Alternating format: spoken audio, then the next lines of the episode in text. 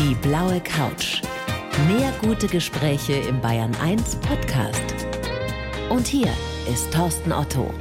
Tom Belz, ich freue mich sehr. Herzlich willkommen auf der blauen Couch. Dankeschön, vielen Dank, dass ich da sein darf. Und wir haben schon so schön geplaudert, bevor das jetzt hier losging. Darf man gar nicht alles erzählen, Nee, nee, weil so nee. viel Quatsch war. Aber wir waren uns einig, wir sind uns relativ sympathisch. Ja. Und Sie, äh, Tom, Ja. haben vorgeschlagen, als, Ich, ich bestehe drauf. als der weitaus Jüngere, dass wir uns duzen. Richtig, ich denke mir, dass wenn ich dir jetzt gleich so ein paar Fragen zu meiner Lebensgeschichte beantworte und dir darüber erzähle, dann bestehe ich drauf, dass wir per Du sind. Gut, dem kann ich mich nicht widersetzen. Ja. Und hoffe auf das Verständnis der Bayern 1 Hörerinnen und Hörer. Tom, im Vorgespräch mit meiner fantastischen Redakteurin hast du auf die Frage oder in einem Fragebogen, glaube ich, geantwortet, wofür du dankbar bist, dass ich meine Geschichte erzählen darf. Richtig. Also ich glaube, das ist ein Privileg. Also es ist etwas, wo meine Mama immer gesagt hat, du, wenn du dir mal den Mut nehmen solltest irgendwann, dann können Leute damit vielleicht was anfangen. Vielleicht hilfst du den Leuten, vielleicht bist du eine Stütze. Und ich glaube, dafür muss man dankbar sein. Ne? Also, dass das ein Privileg ist, dass jemand sich meine Geschichte anhört. Auch jetzt, ne, die Zuhörer. Also, dass Leute sich die Geschichte einfach jetzt gleich anhören werden. Und ich bin mir ganz sicher, dass sehr, sehr viele sich diese Geschichte sehr gerne anhören werden, weil sie sehr emotional ist, weil sie unglaublich Mut macht. Wie empfindest du inzwischen dieses Interesse an deiner Person? Ich meine, es gibt einen Dokumentarfilm inzwischen über deine Kilimanjaro-Besteigung. Du hast ein Buch geschrieben jetzt, Do What You Can't. Trotzdem stelle ich mir vor, ist immer noch ein bisschen seltsam, oder? Absolut. Es ist total verrückt, weil für mich, auch wenn ich immer wieder nach Hause komme oder wenn ich mit meiner Freundin auf der Couch bin, ich bin immer noch der Tom Bells. Ich habe auch noch einen ganz normalen Job. Ne? Also ich bin immer noch Erzieher und arbeite in einer großen Werkstatt für Menschen mit Behinderung. Nicht, weil ich vermeintlich selber eine habe, sondern weil ich die Qualifikation dafür habe. Und ich will das auch weiterhin. Ich möchte nicht so, also dieses Rampenlicht, ich mache mir das zum eigenen. Ne? Ich denke mir so, ich kann Themen ansprechen, ich kann über Dinge sprechen, aber ich möchte nicht so diesen Hype. Ich möchte nicht dieses, ah, guck mal, da kommt er und Bilder und Fotos hier und Autogramme und so. Das ist schön. Du siehst ja auch noch aus wie ein Rockstar. Das kommt ja noch das dazu. kommt auch noch dazu, die Haare, natürlich. ja, nicht Und nur die Haare, die Tattoos. die Tattoos, ja. Ja? Ich mag nicht irgendwie so in die Rolle von einem Vorbild ähm, irgendwie schlüpfen. Trotzdem will ich die Leute irgendwie mal in den Arm nehmen oder schütteln und dann sagen, so, guck mal, es geht halt immer weiter. Ne, also ich will das, ja, mit Rücksicht einfach. Aber du verstehst schon, dass nicht nur uns jetzt von den Medien, sondern überhaupt sehr, sehr viele Menschen diese Geschichte interessiert. Weil ein Mensch, der es mit einem Bein auf den Kilimanjaro schafft, ist einfach Wahnsinn. Das sagt ihr. Ich weiß nicht. Das sagt ihr. Ich bin da immer so ein bisschen. Also, das, also, de, der Beweis, dass ich es mache, bedeutet doch nur, dass ihr es doch erst recht könnt. Das ist doch so, also das eins, eins Das plus eins gibt wirklich? zwei. Ja, ja, ja Dass das natürlich. jeder, der es wollte, schaffen könnte. Ja, natürlich. Also alles. Also es ist ja immer der Perspektivwechsel. Ne? Also so du denkst jetzt, okay, der junge Mann mit seinem einen Bein, der geht ja jetzt den Kilimanjaro hoch und das ist natürlich was ganz, ganz krasses. Für mich, aber in meiner Vorstellung, habe ich es ja schon geschafft gehabt. Ne? Also für mich sind Dinge wie du zum Beispiel. Kannst du deine Steuern zum Beispiel alleine machen? Nein. Okay. Ich würdest- kann überhaupt nicht viel. Okay, hätte, hättest du jetzt, hättest du jetzt ja Alleine gesagt, zumindest nicht. hättest du jetzt ja gesagt, hätte ich gesagt, siehst du, ich kann meine Steuern nicht alleine machen. Ne? Und das wiederum finde ich dann total klasse. Also ich glaube, es ist immer so ein Perspektivwechsel, den man da halt immer mitziehen muss und ja. Ich würde gerne trotzdem noch mal einwerfen, Tom. Ich habe ja äh, zumindest Ausschnitte aus dem Dokumentarfilm über Ja. dich, über deine Kilimanjaro-Besteigung schon gesehen. Das ist krass. Das ist- das war doch ja. auch für dich damals Es war krass. super anstrengend. Es war das anstrengendste, was ich in meinem ganzen Leben jemals gemacht habe. Also physisch gesehen. Also diese Reise alleine mental, sich darauf vorzubereiten, dann das Ganze umzusetzen, dann wirklich buchstäblich an meine körperlichen Grenzen zu kommen und dann darüber hinaus zu gehen. Also ja, das war schon sehr anstrengend und kalt. Wie viele, wie viele Menschen vorher haben dir gesagt, vergiss es, das schaffst du nie? Also den Kilimanjaro jetzt vielleicht gar nicht so viele, weil den Menschen, denen ich es dann von vornherein erzählt habe, die kennen mich.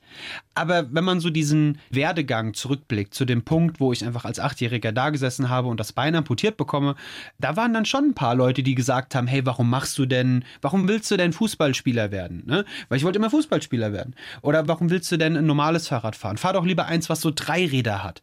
Ne? Also es waren immer so diese Warum-Fragen oder guck mal, es gibt doch die und die Lösung und das war für mich nie genug. Ich wollte immer ein ganz normaler Junge sein. Und du hast dich nie in irgendeine Schublade stecken lassen wollen. Nee, ich musste immer meinen dicken Kopf durch die Wand, ja. Hattest du den schon vorher, vor der Krankheit damals? Ähm, meine Mama sagt ja, ich weiß es nicht, aber ich glaube, die Krankheit hat das Ganze nur noch geschürt. Also so das Fegefeuer so ein bisschen angeschürt und ähm, daraus wurde dann irgendwie ja, eine ganz dicke Metallplatte auf meiner Stirn, mit der ich dann überall durch wollte. Du hattest damals Knochenkrebs. Ich hatte Knochen. Deswegen musste das Bein eben amputiert werden. Wenn diese Geschichte, diese schlimme Geschichte nicht passiert wäre, dann hättest du heute, wenn man das mal weiterdenkt, ja nicht die Möglichkeit zu zeigen, was alles möglich ist. Auch das Unmögliche. Richtig. Richtig. Also ich wäre definitiv nicht der Tom Bells, der jetzt heute hier sitzt. Ich weiß nicht, ob das eine erlaubte Frage ist, aber würdest du es nochmal so wollen? Bei allem, was jetzt daraus Positives entstanden ist? Mm. Oder ich, ich, ich frage es mal anders. Wenn du damals gewusst hättest, was alles Positives daraus entstehen würde, hättest du es besser akzeptiert? Weiß ich nicht. Wahrscheinlich hätte ich dann die Frage gestellt, ist wirklich dieser Tom Belz, den ihr mir da jetzt beschreibt, bin ich das wirklich? Also als Achtjähriger? Also ich wusste natürlich nicht, zu was ich in der Lage bin. Ne? Ich, ich wusste nicht, dass eigentlich ich ein ganz normales Leben habe und mich aber fleißig sein muss. Ne? Ich musste fleißig sein in meinem Leben und musste immer mal wieder so ein bisschen beweisen, dass ich eben nicht in die Kategorie gehöre, wo du jetzt vielleicht denkst, wo ich hingehöre. Ne? Ich musste, ich, musste ich denke das nicht. Ich denke, Na, also, du bist einfach normal ein Mensch, der alles schaffen kann, was, genau, er, was er schaffen will. Genau, ja? genau. Aber davon geht man ja generell gesellschaftlich nicht immer aus. Ne? Also man sieht jemanden, der im Rollstuhl sitzt, man sieht jemanden, der nur ein Bein hat. Ne? Man, man, man, sieht Veränderungen. Ne? Und ich dachte mir einfach, nee, ich habe da keine Lust drauf. Ne? Also ich dachte einfach, woher möchtest du denn wissen, was ich kann, wenn wir uns noch nie begegnet sind, wenn du noch nicht mal gesehen hast, zu was ich in der Lage bin. Äh, Und deshalb wäre, wäre diese, diese Frage ähm, vielleicht sehe ich es immer noch als eine Krankheit oder sehe ich es vielleicht als eine mittlerweile eine Energiequelle, die mir widerfahren ist. Ne? Weil es ist jetzt wirklich so, ohne da jetzt irgendwie so in so eine Yogaspalte zu kommen, es ist wirklich so, dass ich jeden Tag an mir runtergucke und eben nicht denke, da fehlt ein Bein, sondern da ist ein Bein. Das ist spannend. Ich würde da gerne nachher noch ein bisschen ausführlicher drüber sprechen. Würde jetzt gerne zu deinem Buch kommen. Do What You Can't mit einem Bein auf den Kilimanjaro.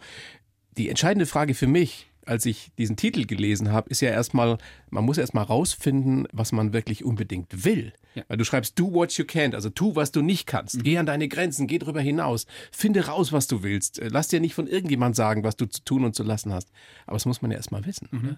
Wie, wie finde ich es raus? Naja, in meinem Fall waren es halt die anderen, die mir dann immer Steine in den Weg gelegt haben und dann gesagt haben, guck mal, das geht doch nicht und, und wie willst du denn das machen und du brauchst einen Rollstuhl, um quasi längere Strecken überhaupt umsetzen zu können. Du wirst eine Prothese brauchen, um ein adäquat normales Leben zu haben und so. Und das waren immer Dinge, wo mir Leute irgendwie auf der einen Seite helfen wollten, natürlich, darf man nicht vergessen, aber auf der anderen Seite mich auch eingeschränkt haben, weil ich ja selber meine Erfahrungen machen wollte, wieder machen wollte. Ich wollte wieder auf die heiße Herdplatte fassen, wie ein Kind, ne? Ich wollte wieder laufen lernen. Ich wollte wieder rennen lernen. Ich wollte ganz, ganz viele Dinge neu lernen auf meine Art und Weise.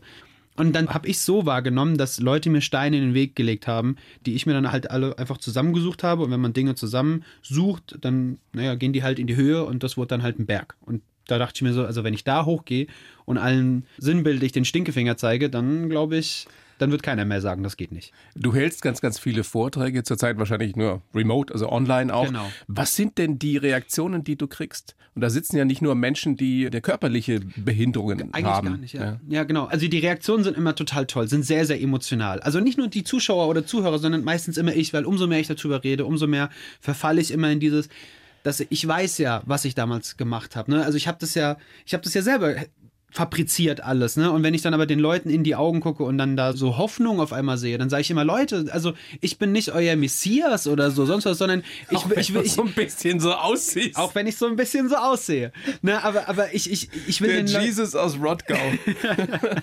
ich möchte den Leuten da natürlich nicht irgendwie was versprechen oder die, die Leute irgendwo, irgendwo hinführen, sondern aber meine Message ist ganz klar, dass, dass wenn ich es schaffe, dass du es schon lange schaffen kannst. Ne? Und natürlich, jeder hat so seinen eigenen einen Kilimanjaro im Leben. Jeder von uns. Ne? Und es muss nicht ein Berg sein, sondern nur mein Berg ist halt ein Berg, aber für dich könnte es zum Beispiel sinnbildlich was ganz anderes darstellen. Ne? Und da möchte ich einfach Leute darauf hinweisen, dass diejenigen nicht alleine sind. Aber bei allem Optimismus muss man sich auch drüber, finde ich, realistischerweise im Klaren sein, dass nicht alles, was man unbedingt will, auch klappt. Vielleicht nicht beim ersten Mal, richtig. Aber irgendwann klappt ja, Natürlich. Natürlich. Aber wenn ich jetzt sage, schau, ich bin jetzt 56 Jahre alt, wenn ich jetzt sage, ich will jetzt noch Basketballprofi werden, wird es nicht klappen. Ja, warum gibt es denn keine Basketballliga, wo 56-Jährige noch spielen könnten? warum denn nicht? Was ist denn ein Profi? Ansehen, Reichtum, NBA? Nein, das ist einer, der sein, sein Leben damit verbringt. Ja? Und natürlich auch seinen Lebensunterhalt damit verdient. Ja, siehst du, also warum denn nicht? Warum denn nicht? Also ich, ich frage mich immer, warum denn nicht? Und wenn und nicht jetzt, wann dann? Fast alles möglich. Richtig, und dann ist alles möglich. Aber man muss anfangen. Ja, und das ist halt das Schwerste, ne? Man muss sich wirklich auf den Hosenboden setzen und muss halt sagen, so, ich will das jetzt. Und du musst dich durch ganz, ganz viele Menschen kämpfen. Da werden ganz, ganz viele Leute sagen, das geht doch nicht, das kannst du nicht. Und mit deinen 56 Jahren, wie willst du das doch noch machen? Du hast doch schon so viel hinter dir. Ja, und dann würde ich sagen, ja, aber guck doch mal, was ich schon alles in meinem Leben erreicht habe. Was soll mich denn jetzt noch daran hindern, außer meine geistige Barriere, wo halt ja, bestimmt ganz, ganz viele Vorurteile sind, ganz, ganz viele Hürden zu neben sind, ganz, ganz viele Wenns, Warum und, und Abers. Und Entschuldigung. Und da sage ich halt, nö, meine Behinderung ist keine Entschuldigung, etwas nicht anzugehen. Tom, das ist mitreißend, Dankeschön. was du sagst und wie du es tust. Dankeschön. Also bin mir sehr sicher, dass jetzt schon sehr viele, die uns gerade lauschen, sagen werden, wow, dieser Optimismus ist ansteckend. Dann sage ich da auch nochmal ganz, ganz großes Dankeschön. Sehr gerne. Ich habe für dich einen Lebenslauf geschrieben, Tom. Den würde Oh. ich dir jetzt rüberreichen über diese Plexiglasscheibe, die uns trennt in diesen seltsamen Zeiten. Und Ja. du liest den bitte einfach so vor und sagst mir dann danach, was du davon hältst. Bitteschön. Ich heiße Tom Belz und ich bin der lebende Beweis dafür, dass man das Unmögliche schaffen kann. Mit nur einem Bein habe ich den Kilimanjaro bestiegen. Für mich war das mehr als eine Bergtour. Es war eine Art Stinkefinger. Das ist super. Mir fehlt zwar ein Bein, aber deshalb bin ich noch lange nicht behindert. Geprägt haben mich meine Kindheit voller Schmerzen, Krankenhausaufenthalten und Mitleid.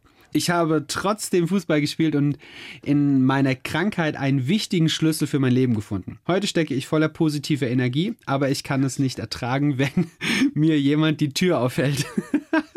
Das ist super. Für die Zukunft wünsche ich mir, noch mehr Menschen zu ermutigen, das zu tun, was sie wirklich wollen. Das trifft sehr, sehr gut. Ja? Ja, das trifft wirklich, wirklich sehr, sehr gut. Ja, ja. Du hast gelacht äh, bei dem äh, Stinkefinger, aber das ist doch ein Zitat gelacht. von dir, oder? Ja, ist es, absolut, aber das ist immer, ich, guck mal, ich wurde gerade zitiert. Also, wir haben ja am Anfang des Gesprächs darüber gesprochen, dass ich einfach der Tom bin. Ich bin einfach der, der, der Tom, ne, so. Und, und dann werde ich zitiert in einer Radiosendung. Das ist der Wahnsinn. Immer Und noch. nicht das in irgendeiner Radiosendung, Richtig. sondern auf der blauen Couch von Bayern 1. auf der blauen Couch. Ja. Richtig, richtig. da Und kommt nicht jeder hin. da kommt definitiv nicht jeder hin. Liebe Grüße gehen raus an den Tonmann. Ja, genau. Und an deine Mutter. An meine Mama. Das haben wir doch verabredet, oder? wir, wir wollen meine Mama grüßen. Die Mama in, In? Rottgau. In Rottgau. In Dudenhofen. wo die Rottgau Monotones herkommen, die Richtig. der eine oder die andere noch kennt. Richtig, richtig. Und äh, die Marion Grüße, Belz. Mama. Die Grüße an die Marion Belz. Liebe Marion, ich grüße Sie und Sie haben einen ganz, ganz tollen Sohn. Hm. Sie können stolz sein auf Ihren Sohn. Dankeschön. Gut, Tom, zurück zu dir. Steht da irgendwas drin, was du ergänzen möchtest, kritisieren möchtest, wo du sagst, das passt dann so doch nicht ganz? Ne, das ist wirklich ganz, ganz toll. Also geprägt haben mich meine Kindheit voller Schmerzen, Krankenhausaufenthalten und Mitleid. Das stimmt natürlich. Ich hätte es jetzt nicht so geschrieben. Ne? Also für mich ist halt diese, diese ganzen Krankenhausaufenthalte und auch der Schmerz und das Mitleid. Natürlich, das ist, das ist furchtbar. Ne? Das kann man auch nicht schönreden. Aber Hast du das noch in Erinnerung? Ja, Also natürlich. das vergisst man nie. Nein, also da, da Ich meine, du warst acht Jahre alt. Ich war acht Jahre alt, richtig. Also da gibt es so dieses Paradebeispiel, dass ich wieder in der Grundschule war. Dritte Klasse musste ich wiederholen, bin in eine neue Klasse gekommen. Dann hat mich einer von meinen Freunden damals aus meiner Klasse mit nach Hause genommen. Und du musst dir vorstellen, damals, da gab es noch keine SMS, keine E-Mails oder sonst was, sondern gab es Wir einen hatten Brief. ja nichts. Wir hatten nichts, richtig. und wir hatten damals Papier und dann gab es einen Brief, in dem muss anscheinend drinne gestanden haben, hey, der Tom Belz ist jetzt wieder zurück aus dem Krankenhaus und der wird jetzt wieder ganz normal eingegliedert in die dritte Klasse. Nur sollte ihr Kind Fragen stellen, wissen sie Bescheid. Und irgendwie hat diese Mama diesen Brief nicht ganz so bekommen oder nicht richtig gelesen, denn irgendwann hat mich dann der besagte Freund mit nach Hause genommen und dann bin ich irgendwann da vor der Haustür gestanden und der Mama ist alles aus dem Gesicht gefallen. Die wusste nicht, wie sie mit der Situation umgehen soll, dass da jemand steht, der einen Rucksack aufhat, also seinen Schulranzen, mit einem Bein auf Krücken und dann hat die mich erstmal reingezogen. Am Schlawittchen vorne reingezogen, mir den Stuhl in die Haxen hinten reingehauen, dann die Krücken abgenommen, Jacke ausgezogen, Rucksack ausgezogen. Also sie hat mir wirklich sinnbildlich alles genommen, was ich mir im kleinsten Maße aufgebaut habe. Da warst du schon neun, zehn Jahre Ja, genau, alt. Das genau. heißt, äh, die Amputation war zwei Jahre her. Genau. Du wurdest also von einem kranken Jungen, der auf dem Wege der Genesung war, Mhm. zu einem Behinderten Richtig, in den Augen der Menschen. richtig.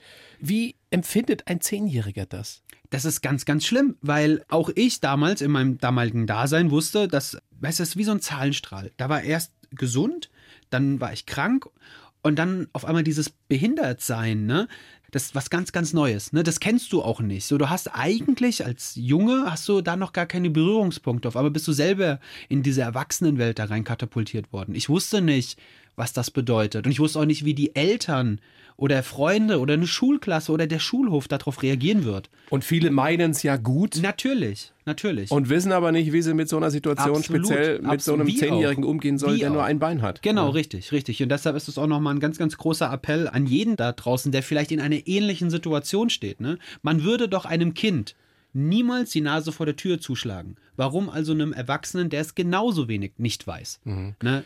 Und was, glaube ich, auch viele nicht so nachvollziehen können oder sich vielleicht auch gar nicht damit beschäftigt haben, dass Mitleid einfach was ganz, ganz Schreckliches ist in Ja. der Situation. Ja, es ist irgendwie etwas, was sich gesellschaftlich eingegliedert hat und es äh, manifestiert hat und es ist einfach schwierig. Ne? Also gerade bei mir, ich stehe im Bus und da kommt eine ältere Dame, die wirklich, also ich sag mal, klapprig war und versucht sich da ihren Weg im Bus, im fahrenden Bus durchzubahnen. Und dann bin ich derjenige gewesen, der aufgestiegen ist. Und dann wollte sie sich hinsetzen lassen. Und und hat sie gesagt, nein, nein, bitte bleiben Sie sitzen, weil wenn Sie fallen, ist nicht so schlimm, wie wenn ich falle. Sag ich, gute Frau. In dem Moment bremst der Busfahrer und sie fällt mir quasi im Stehen auf die Brust. Und ich halte uns beide in dem Moment. Sag ich, bitte setzen Sie sich doch hin. Also für die ältere Generation ist das natürlich nochmal was ganz anderes. Ja. Ne? Aber was wünschst du dir oder wie wünschst du dir, dass du behandelt wirst?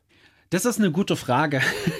das ist wirklich eine Von sehr, Menschen, die vielleicht noch nie mit jemandem mit einem Bein zu tun gehabt haben. Ich wünsche mir, dass Leute auf mich zugehen und mich fragen. Das ist das Beste. Kinder machen das sowieso, Kinder oder? machen das, Kinder zeigen mit dem Finger auf mich, ja. Und dann sind es immer die Eltern, die die Kinder quasi buchstäblich am Kopf packen und den Kopf dann so drehen wollen, ne? Und da sage ich immer, ich als Erzieher, nein, Gott, bitte hören Sie auf, machen Sie das nicht. Also es kann doch nicht gesund sein, wenn man einem Kind im Guckmodus dann so Nee, es geht nicht. Das ist nicht gut. Daher sage ich immer, kommt doch auf mich zu, fragt mich doch. Weil wenn ihr es nicht wisst, dann kann ich dazu beitragen, dass man einfach so ein bisschen so einen inklusiven Gedanken einfach hat, ne?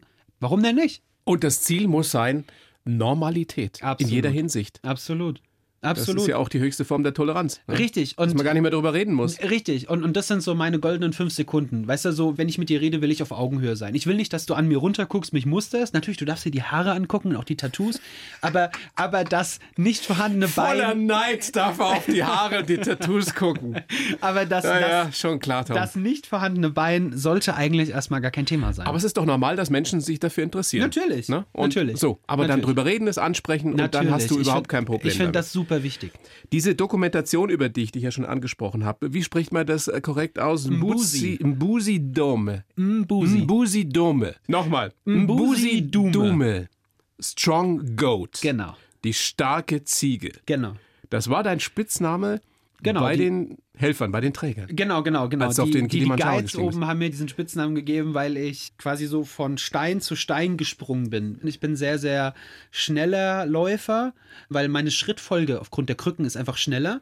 Und deshalb. Das sind aber ähm, Spezialkrücken, die du dabei Nein, hast. nein, nein, das sind ganz normale 19,99 Euro vom Otto Mit denen Normal. bist du auf den Ja, Kilimanjaro. ja, ich habe ganz normale Krücken gehabt. Ja, weil man hat mir auch gesagt, du könntest ja mal Spezialkrücken. Ich so, aber die gehen ja auch kaputt. Also es gibt keine Krücken, die jetzt irgendwie nicht kaputt gehen. Also ich denke mir immer, dann nehme ich irgendjemanden, einem anderen Jungen irgendwie so die Krücken weg, so der sie vielleicht besser gebrauchen kann. Ich habe die normalen vom haben das Orthopädie-Geschäftchen ausgehalten, deines ja. Vertrauens, genau. Also, diese Helfer, diese Träger, die wundern sich ja sicherlich schon im normalen Leben manchmal, wenn da Menschen, Touristen da unbedingt darauf wollen auf den Kilimanjaro.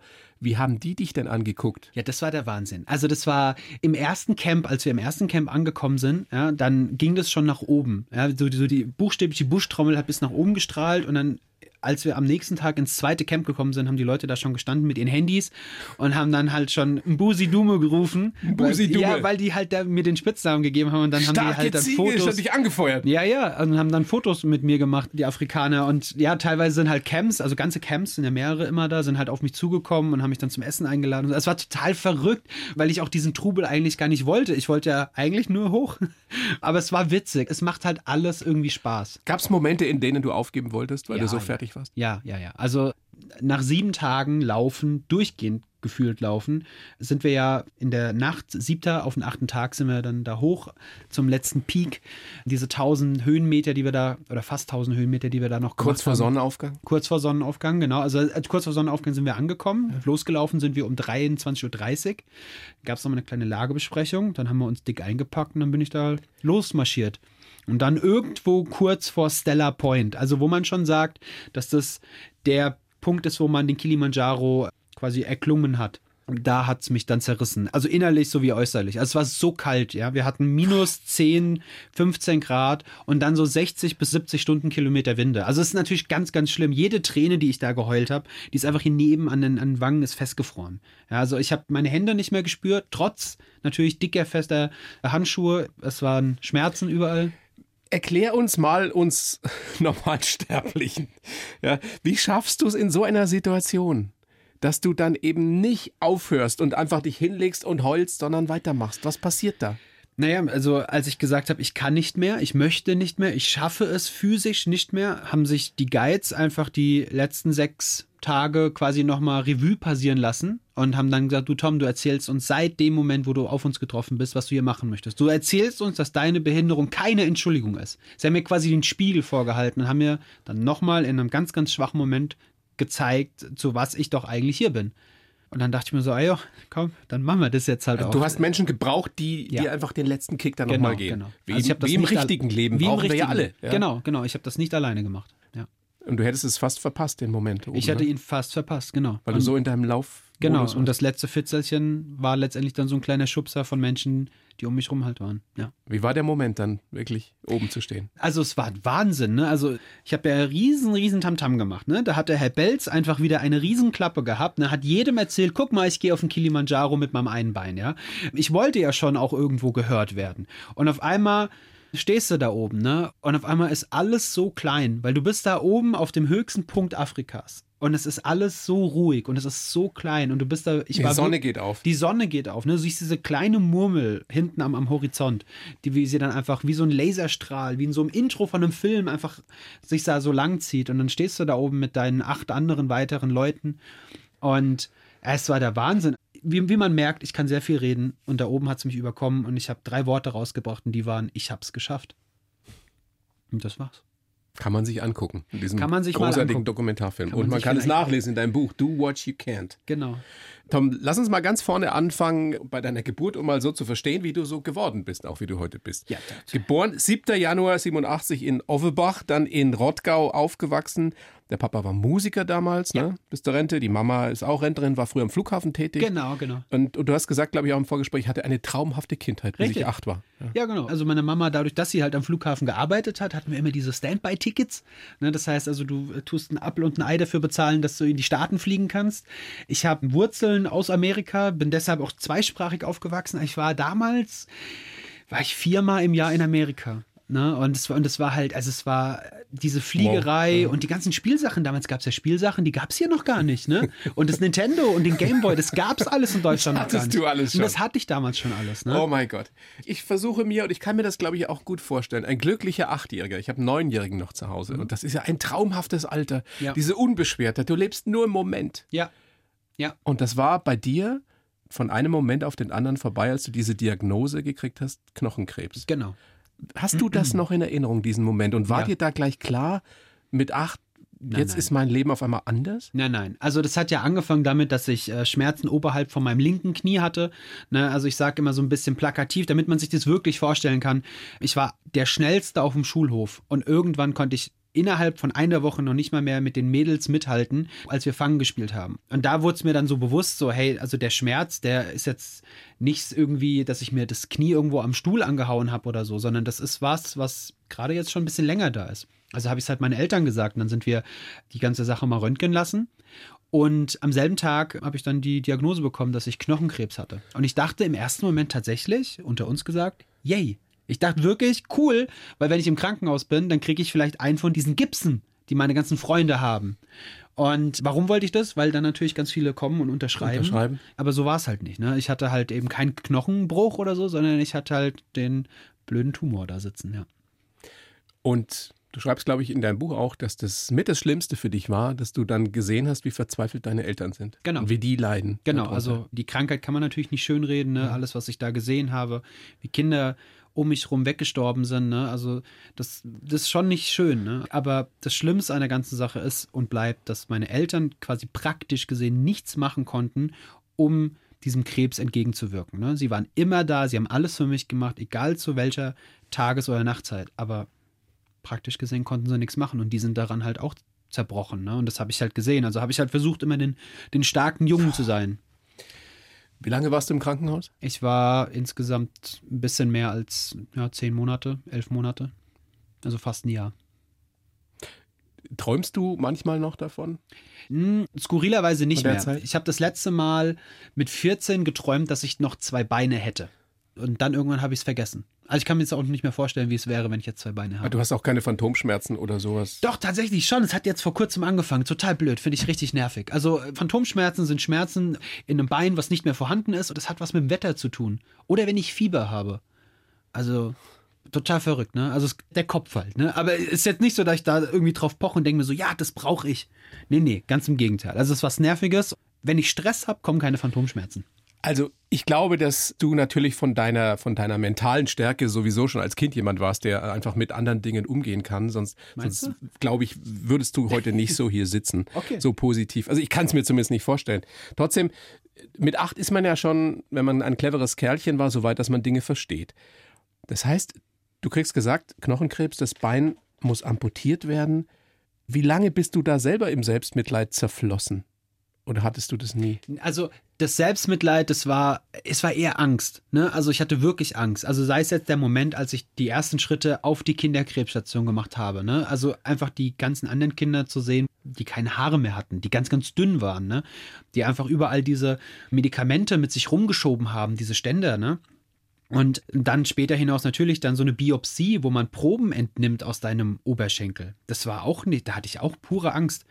Und dann natürlich, dann der Moment, als es dann hieß, Tommy, wir haben den Krieg sozusagen verloren, wir müssen dir das Bein amputieren. Das war, da war ich auf der einen Seite erleichtert, ne, weil ich wusste, dann geht's halt weiter, aber ich hatte halt furchtbar, furchtbar große Angst, weil ich wusste ja nicht wie. Ne? Also ich meine, in meiner Vorstellung, in meiner kindlichen Naivität dachte ich, das wird schon irgendwie gehen. Ne? Aber ich hätte nicht gedacht, dass das jetzt so, so, so gravierend dann ist, dass ich einfach, also allein das aufrecht sitzen am Anfang, ne? das Stehen und dann halt dieses Gehen oder dass man sich so ganz normal mit den Krücken dann irgendwie, das war, es war alles ganz, ganz neu, Neuland. Wie lange hat es gedauert, bis du wieder Fußball spielen konntest?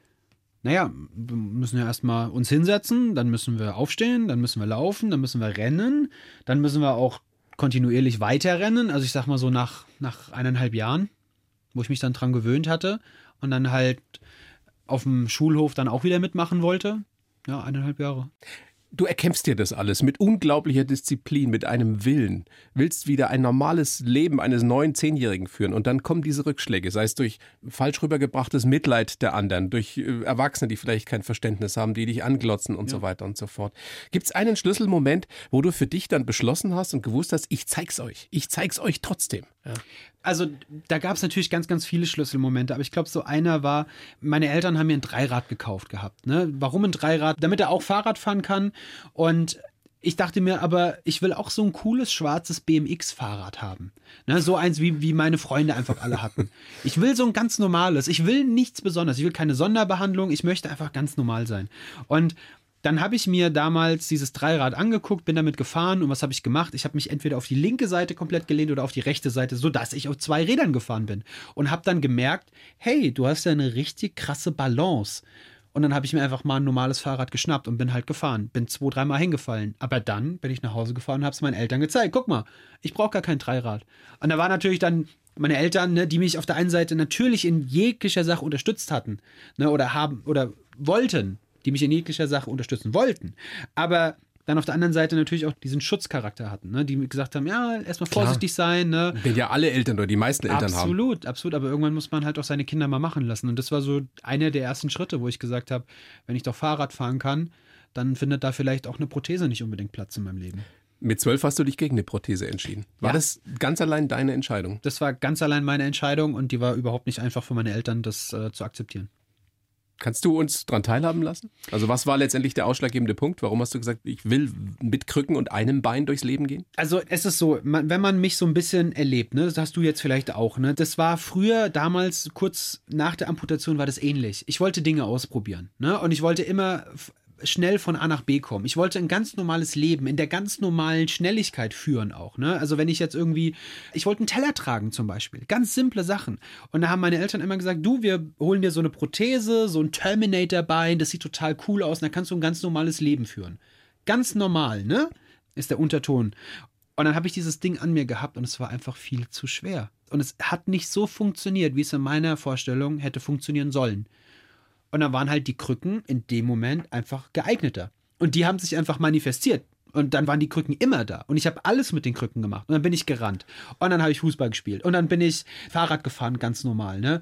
Also ich habe alles mit den Krücken gemacht. Und dann dachte ich mir, nee, das kann doch nicht sein. Warum zwingen mich dann meine Eltern, etwas anzuziehen, was mich eher behindert? Und das musste ich denen halt erstmal verklickern. Das war gar nicht so einfach, weil meine Eltern wollten immer nur das Bestmögliche für mich. Und dann war das Letzte, was sie mir dann halt gesagt haben, war, wenn du mal 34 bist, dann wirst du aussehen wie der Glöckner von Notre Dame, weil du wirst eine Skoliose haben. Und jetzt sitze ich hier, ganz aufrecht und gerade, zurückgelehnt auf der blauen Couch. Und du? kämpfst auch, wenn ich das verraten darf, wie wir anderen damit, dass du gerne ein paar Pfunde weniger hättest. Richtig, gerade. richtig. Genau da sind wir. Genau an dem Punkt sind wir. Ganz normal alles. Ganz normal. Kann man so weit gehen zu sagen, die Krücken sind für dich wie, wie für uns ein Teil des Körpers? Ja, also es sind äh, Mittel zum Zweck. Ne? Also ich, ich gehe da durch wie halt nichts anderes so. So die müssen halt einfach das Bein ersetzen. Und das ist natürlich für so Alu-Dinge ist das natürlich nicht so leicht. Also die werden schon ein paar Mal gewechselt. Also so ich sag mal spätestens alle drei Monate. Aber ja, also es ist wie ein Pärchen neue Schuhe eigentlich so zu sehen. Die Krankheit als Schlüssel für dein Leben. Kannst du das noch in ein paar dürren Sätzen ausführen? Wie meinst du das konkret?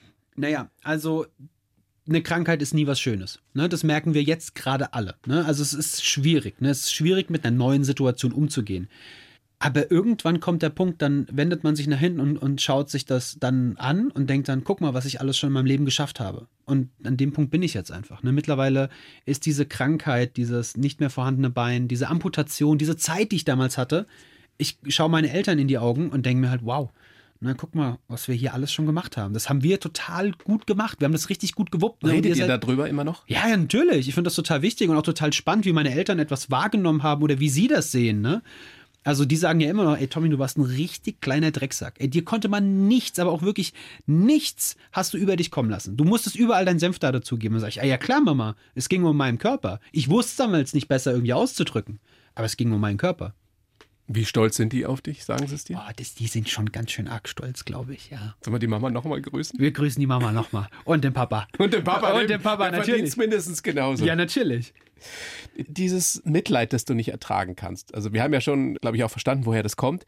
Aber glaubst du nicht, dass du da irgendwann drüber stehen kannst und sagen kannst, äh, mein Gott, der hält mir halt die Tür auf oder der steht mir den Stuhl hin und. Ach, absolut, natürlich. Also ich denke, also es ist ja auch nicht so, dass ich es nicht verstehe. Ganz im Gegenteil. Ne? Also ich versuche mich immer in die Person gegenüber von mir reinzuversetzen. Warum hält diese Person mir jetzt die Tür auf? Ne? Ich verstehe das schon. Aber zum gleichen Zeitpunkt möchte ich es ja nicht. Ne? Und deshalb mache ich mir einen Spaß draus. Also wenn du jetzt drei Meter vor mir läufst, dann weiß ich, wenn du mir jetzt die Tür aufhältst, dann wird das daraus hinauslaufen, weil du denkst, ich will dem Bub mit seinen Krücken irgendwas Gutes tun. Und dann laufe ich 2,50 Meter auf dich zu und bei den letzten 50 Zentimetern drehe ich nach links weg und, und nehme gerade eine andere Tür. Aber so dann, was machst du? Ja, aber ich mache das, ich will das, ich will niemandem irgendwas Böses, aber ich will das irgendwie charmant rüberbringen. Weißt du, ich mache mir da auch einen Spaß draus. Ich glaube, Kristall hat das mal gesagt, der Comedian. Comedian. Genau, der hat da mal drüber gesprochen. Er hat gesagt, darf er das? Genau. Und, und so sehe ich das auch so ein bisschen. Natürlich, so wir können doch über alles reden. Man darf sich auch mal über alles drüber lustig machen. Ne? Aber du hast es vorhin schön gesagt, Toleranz fängt doch da an, wo es einfach normal wird. Ne? Und mhm. ich will, dass es normal wird. Ich habe keine Lust mehr. Ich habe lange genug gekämpft, dass es irgendwie vielleicht jetzt mal an dem Zeitpunkt ist, eine Normalität zu erreichen. Hast du das Gefühl, es wird normaler? Ja, doch. Also, also doch. Also, äh, Wie ist es, wenn du heute in ein Taxi steigst oder so?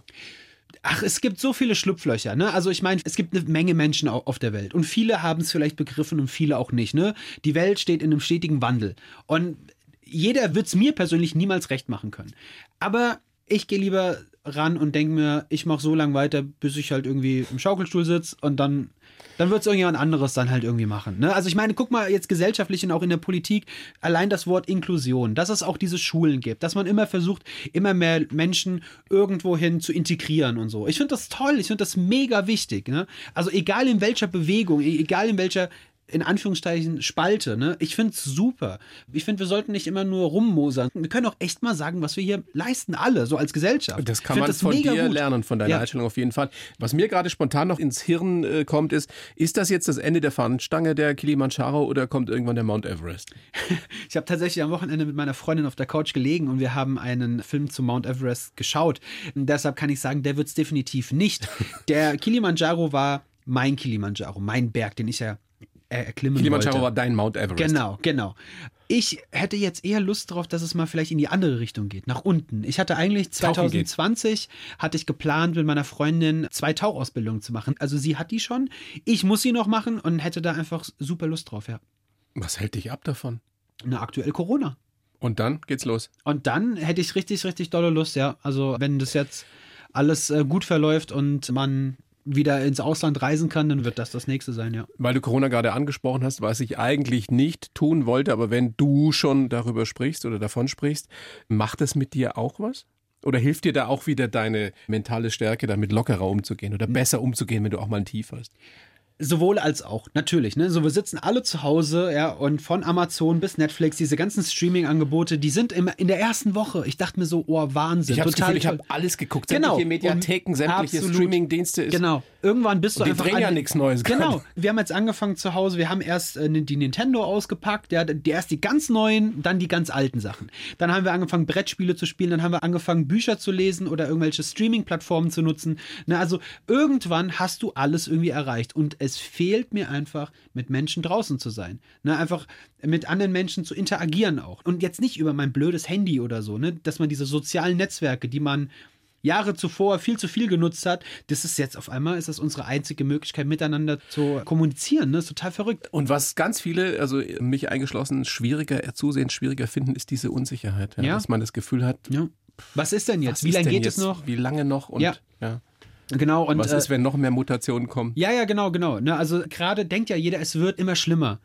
Und ich versuche krampfhaft immer zu sagen, also uns geht's doch eigentlich richtig Das gut. ist dein ne? Tipp an uns alle. Also sich auf das Positive auch mal äh, zu stürzen und zu sagen, eigentlich geht's uns doch immer noch gut, solange Ja. man, wenn man denn gesund ist. Genau, also ich würde sagen, ich habe so eine, so eine gespaltene Meinung zwischen nicht zu viel Nachrichten konsumieren und nicht zu viel Medien zu konsumieren, sondern mach mal was, was vielleicht in dieser Zeit, wo wir alle drinne sitzen, was vielleicht uns, Familie, Freunde, was uns dann noch enger zu, zusammenbringt. Ich rede da wirklich nicht vom Treffen, sondern vielleicht von lass Handy weg und schreib mal einen Brief.